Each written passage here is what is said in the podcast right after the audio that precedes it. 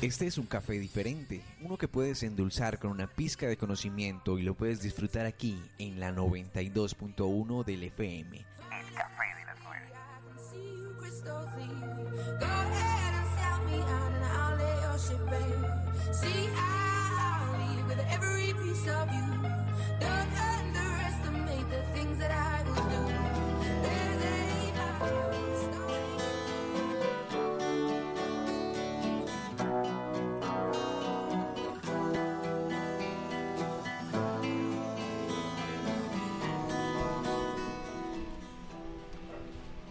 Días a todos los oyentes de la 92.f de la, de la FM. Esto se llama El Café de las 9. Iniciamos una emisión más hoy martes. Damos un saludo a todo el staff. Muy buenos días, Sara Castillo. ¿Cómo te va? Buenos días, Adam. Buenos días para los compañeros y, por supuesto, buenos días para todos los oyentes que están conectados con nosotros a través de la 92.1 FM. Esto es El Café de las 9 con un tema muy interesante acerca de la protección laboral de los periodistas en Colombia. Nos acompaña también Mayerly Vargas. Hola, muy buenos días Adam y a todos nuestros oyentes en Cali, Colombia y el mundo. Emma, buenos días, ¿cómo estás? Hola Adam, muy buenos días para todos nuestros oyentes y para mis compañeros de la mesa. Liliana, muy buenos días. Hola, ¿qué tal? Muy buenos días a todos los oyentes de Café de las 9 no menos importante, nos acompaña el señor Daniel Zapata con unos artículos de la ley también que nos va a aclarar un poco. Claro que sí, muy buenos días, buenos días a toda nuestra mesa de trabajo y por supuesto a todos nuestros oyentes. Y por supuesto para eh, nuestro, tenemos un invitado que nos va a estar acompañando hoy, es el señor Emilio Fernández de Soto, un periodista eh, empírico y vamos a estar tocando ese tema hoy porque nos, nos acontece a todos, todos somos periodistas en formación, entonces vamos a a, hablar de un tema que, a todos nos concierte y por supuesto dándole las gracias a nuestro máster Sebastián Villa por la excelente producción.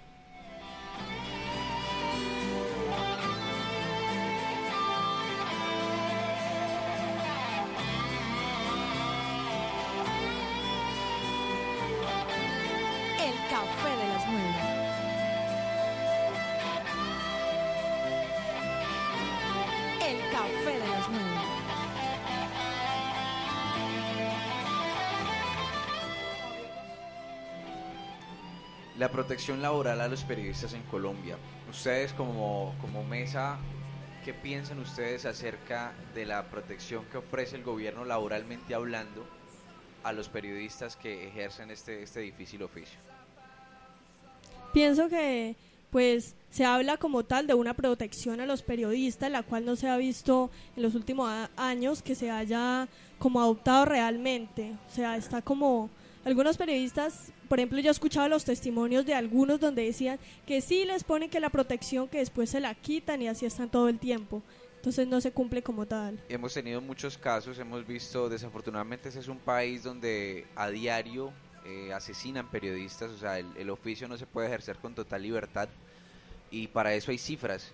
Eh, tenemos un caso que quizás recordemos mucho, es el de, el de Jaime Garzón, que sin duda alguna eso marcó la historia de nuestro país porque era un periodista muy querido por todos y se caracterizaba por decir las cosas de frente, por hablar la verdad. Pero desafortunadamente fue asesinado, esto para tomar una muestra de, de lo que sucede con, con, gran parte del periodismo en Colombia, de cómo se trata y lo que el Estado brinda para, para la protección.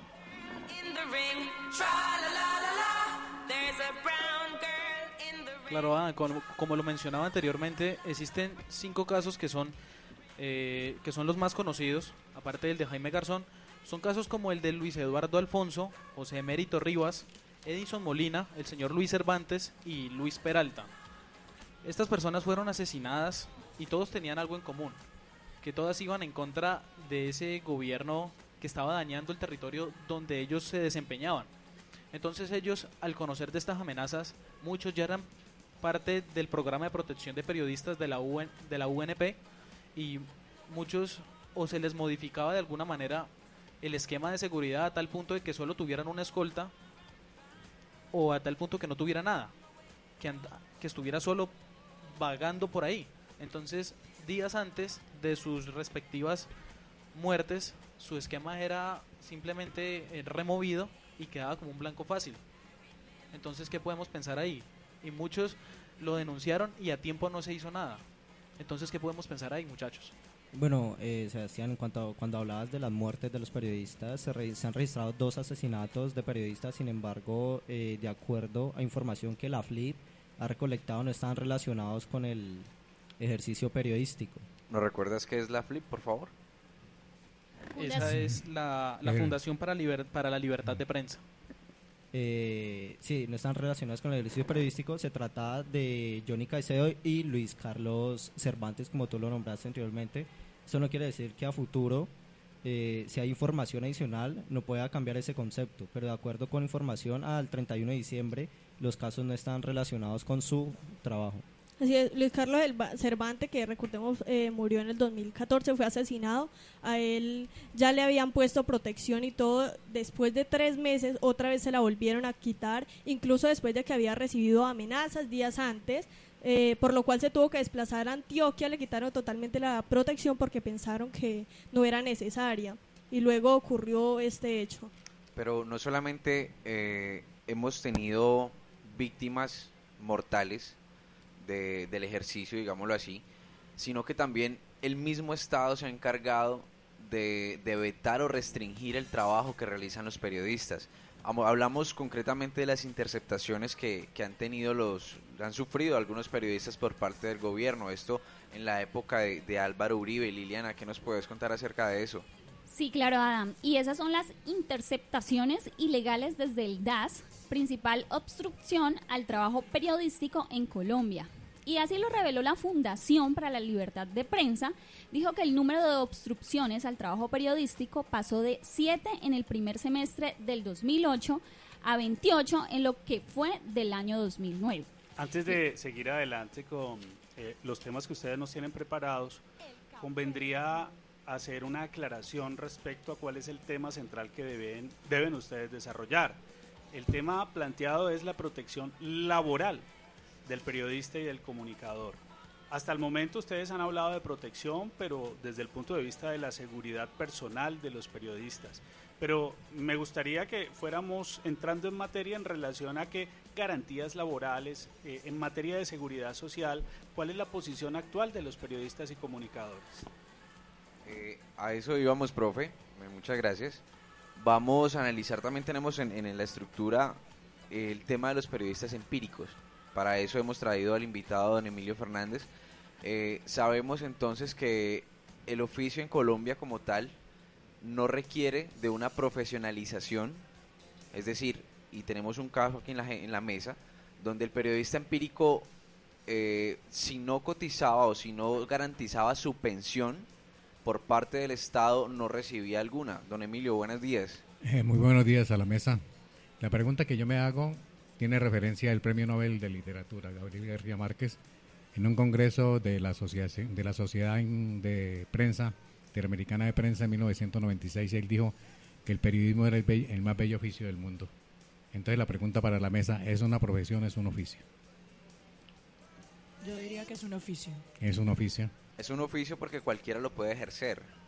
Pero te lo reconoce el gobierno, te reconoce el Estado para tu protección social. No, de hecho hay un fallo eh, en el año 2003 el de la Corte Suprema de Justicia donde, donde hablas precisamente de eso, de la homologación o la profesionalización de, de- de los periodistas empíricos, como el caso suyo, donde era necesario el reconocimiento profesional para dos cosas. Uno, para la, la protección social, que es lo que estamos tratando aquí ahora, y dos, para la, la protección por parte del Estado en caso de situación de Si riesgo. hacemos un poco de historia, eh, los periodistas de mitad del siglo, del siglo pasado, la mayoría eran de oficio, totalmente. Era el amor, la, la pasión, la vocación que sentimos por esto. Uno se pregunta a veces uno por qué es periodista. Cuando está en en incertidumbre y uno se mete a ser periodista y se olvida de los demás. De todo se olvida. Entonces, y fueron periodistas de oficio para nombrar en deportes a Carlos Arturo Rueda, un narrador colombiano extraordinario, eh, Felipe González Toledo, que fue un redactor judicial del Espectador, que el 9 de abril del 48 identifica al presunto asesino de Gaitán. Eran periodistas que vivían el momento. Pero en 1975 el Congreso mm, sanciona la ley 51 y esa ley nos permite ser periodistas con tarjeta profesional, con reconocimiento de parte del Estado. Nos asegura un poco. pero hacia el 1998, eh, Carlos mm, Gaviria, que ya falleció en el Congreso, cambian totalmente y dicen que esto ya no es un oficio, sino una profesión. Entonces, voltea. Eso, eso por, por, por la ideología del señor Carlos Gaviria, ¿no? Por la Por ideología, pero también apare- ha aparecido, o aparecen hacia el 70 las facultades de periodismo, las escuelas de periodismo. Entonces comienzan a profesionalizarse. Yo en este momento me tengo que profesionalizar, no porque no tenga mi pensión, sino porque a futuro ninguna empresa me va a dar trabajo en ese sentido. Ahora, mi pregunta es para ustedes. ¿Qué condición tiene que tener el periodista de hoy, además de tener conocimientos del tema de periodismo? Debe ser un emprendedor porque debe responder por su seguridad, por su seguridad social. Ninguna empresa la va a asumir.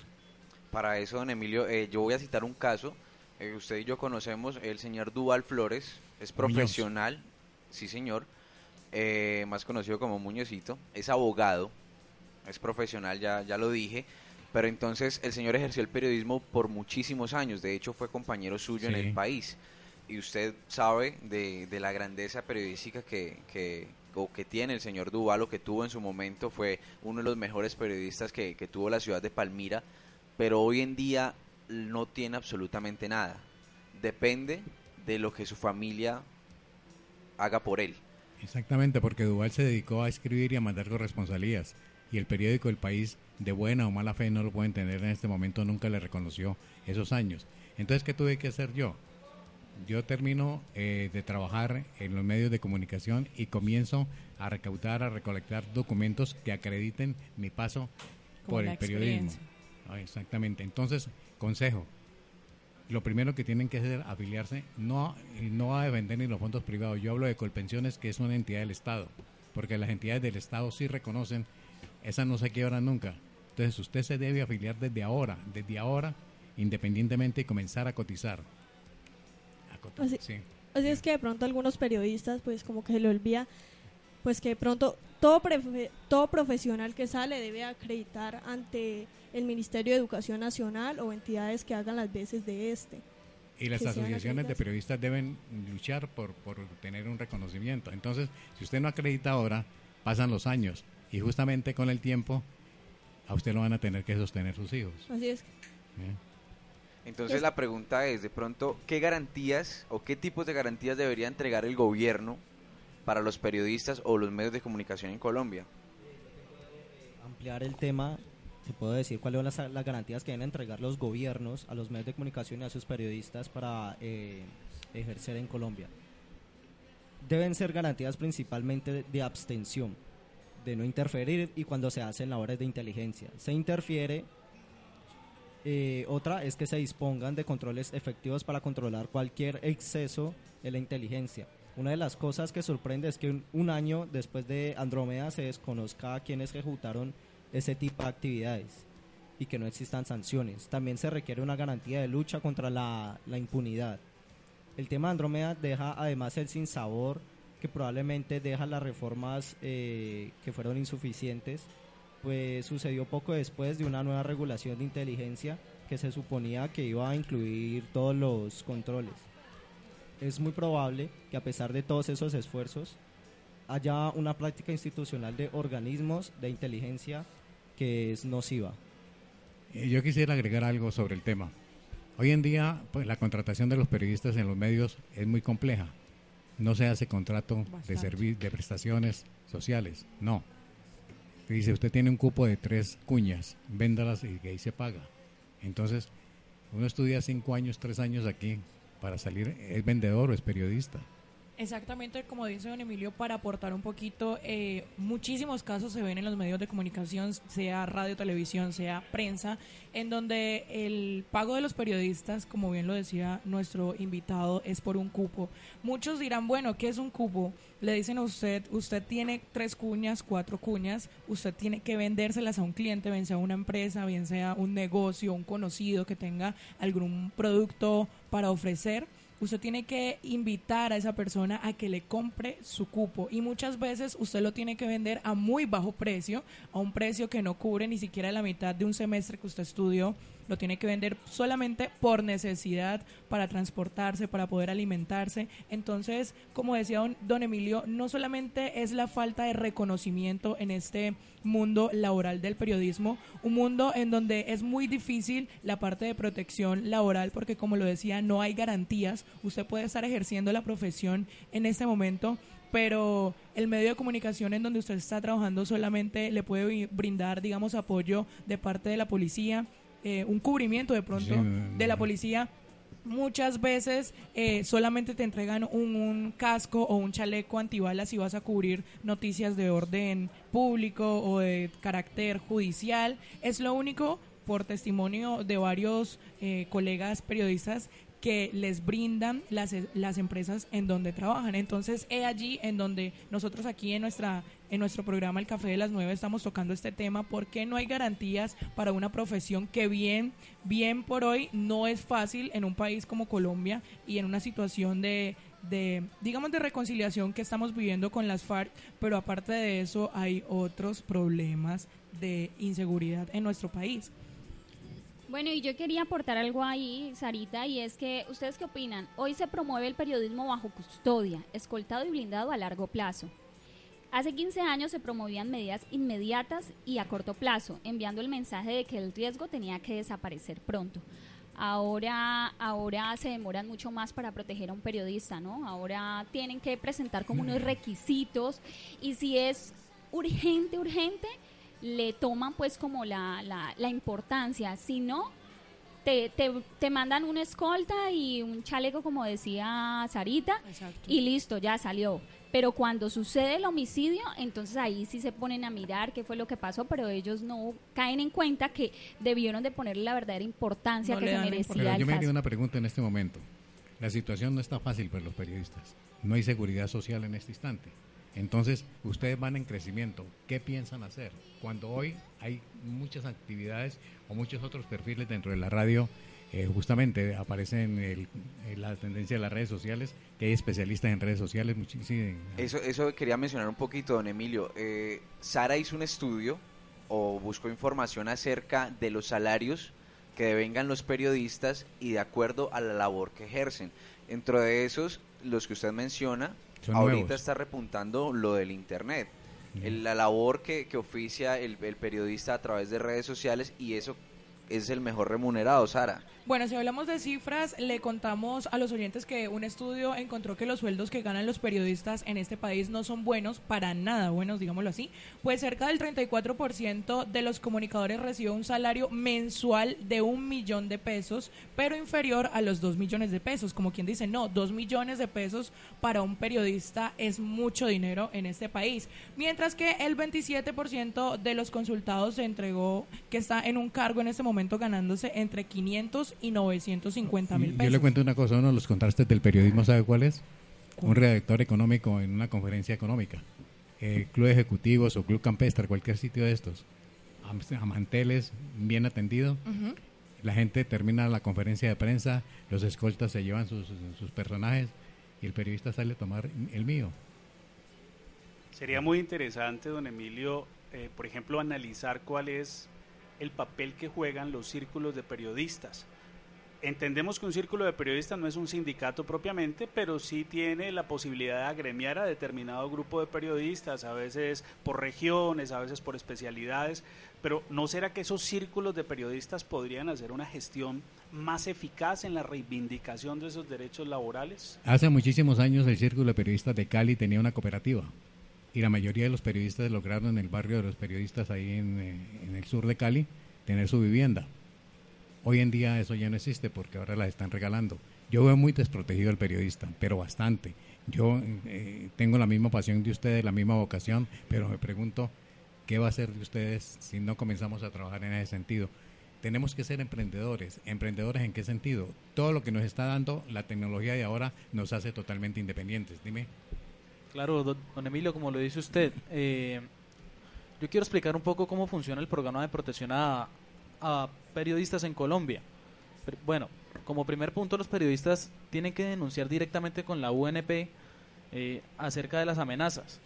Después se tiene que dar un estudio acerca, si, acerca de que si lo que se está diciendo el periodista es verdad, después también eh, si el quién es el periodista, ¿no? Tiene que estar acreditado, si no, pues no se le hace ningún tipo de seguimiento. O sea que si no tiene acreditación, entonces tu vida y lo que te sucedió tiene que no mostrar, tiene importancia. Tiene que mostrar que sea Pero, eh, periodista. Perdóname, es que la tendencia de la gente de ahora es la inmediatez. Estamos hablando de la protección. Yo estoy planteando a futuro cuál va a ser la seguridad social de cada uno de ustedes. Porque la familia va cambiando.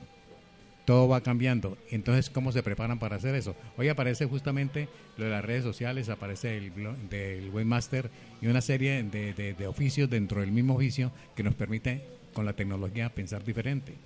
Pero tenemos que comenzar nosotros mismos a afrontar nuestra seguridad social. Sí, como a crear, como a crear ideas para más adelante ver cómo, cómo podemos avanzar. Para Eh. que otras personas valoren nuestro trabajo, pues como lo estamos diciendo ahorita, que tal vez en nuestro país no sea tan remunerado, pero contándole más acerca de este tema, eh, los comunicadores sociales que trabajan en revistas, que por lo regular son más del 50%, en ocasiones devalgan, devengan eh, más de 3 millones de pesos mensuales. O sea que los periodistas que trabajan en revistas, igual que en agencias de noticias o que se, se desempeñan en, en este, en esta labor, pero en la radio, pueden ganar hasta más de 3 millones de pesos. Tenemos la opinión de un periodista, tenemos eh, el invitado vía WhatsApp, su nombre es Felipe Becerra. Vamos a escuchar a ver el que nos tiene, él estando dentro del medio, cuál es su opinión acerca del tema.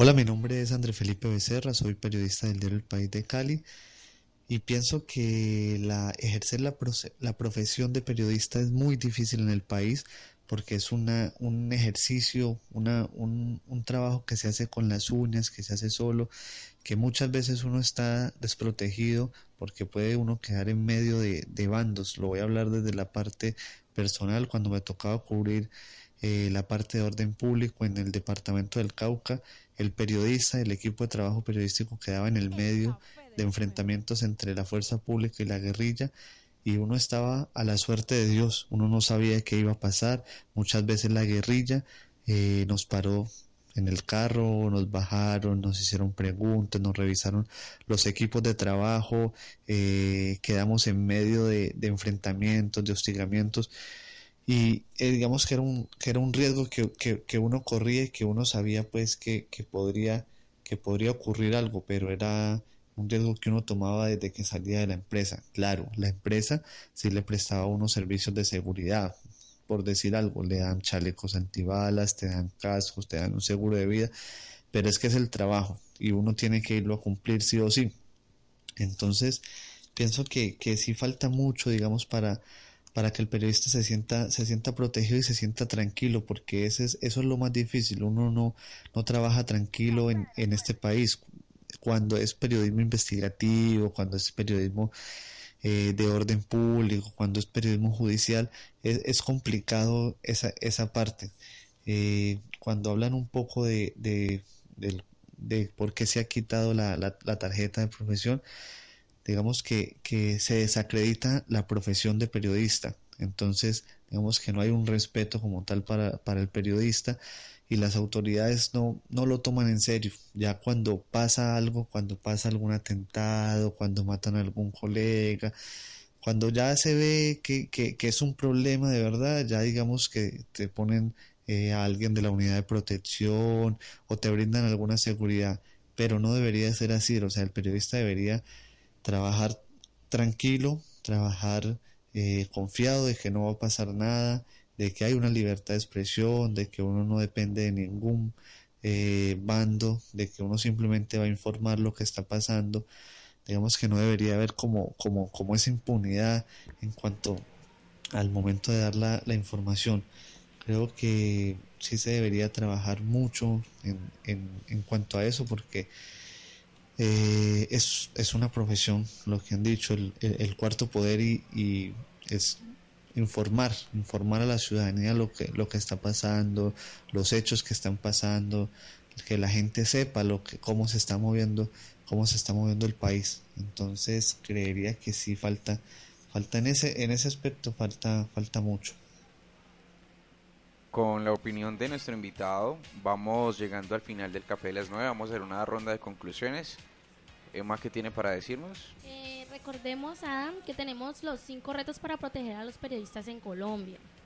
El primero de ellos sería coser el bolsillo roto que después de tres años de funcionamiento eh, fue el segundo año, el 2014 fue el segundo año en el que la UNP, o sea, la, Unidad Nacional de Protección, sobrepasó su capacidad económica y necesitó una adhesión presupuestamental. El segundo caso es tratar a todos los periodistas por igual. Es importante reconocer que uno de los principales méritos del programa ha sido su capacidad para entender a periodistas de los municipios más, más apartados y afectados por el conflicto. El tercero sería cumplir las promesas rotas. Y el cuarto y el quinto es despejar las incertidumbres sobre el futuro y conquistar la fiscalía. Yo pienso en una cosa, que el periodista es el ser más egoísta del mundo. Y voy a explicar por qué. Porque cuando uno conforma una familia, la familia está por encima de la profesión. Y uno se pone a pensar, con esa desprotección social, ¿qué va a hacer de esos chicos? ¿Qué va a hacer de los hijos? ¿Qué va a hacer de la esposa? No, nosotros vivimos el presente y todos han hablado que si me protegen eh, contra eh, los, los sicarios, que tal cosa, pero ¿quién está pensando en el futuro? ¿Qué va a hacer de mi vida? Exacto. ¿Qué la vida de ustedes? Si el mismo periodista o el mismo comunicador no se forja su futuro, no pasa nada. Exactamente. Vimos lo que lo que mencionamos ahora el caso del periodista Duval Muñoz. Entonces, un ejemplo para nosotros podría ser ese, o sea, ya concluyendo el programa, deberíamos nosotros desde ahora que estamos jóvenes y podemos laborar con tesón y ahínco, ir también pensando en lo que puede llegar a pasar después. Entonces aparece el periodista freelance, que es el que crea, el que vende su, su material a diferentes medios guarda su seguridad social, viaja por todo el mundo. Esa debe ser la tendencia de ustedes, no de ir a esperar que una empresa X de lo soporte y lo tenga allí pagándole la seguridad social. Porque las, em-, las empresas, mientras se lucran a través de nuestro trabajo, ellos no piensan en... ¿Cuántos periódicos se han Ellos piensan más en enriquecerse ellos mismos, más no de la protección del periodista como tal de esa manera llegamos a, la conclusión del Café de las 9. Les agradecemos a todos por eh, la sintonía, por la audiencia, a los oyentes de la 92.1. Don Emilio, muchísimas gracias por estar aquí con nosotros. Por supuesto al profesor Jorge Guerrero. Yo soy Adam Giraldo y esto fue el Café de las 9.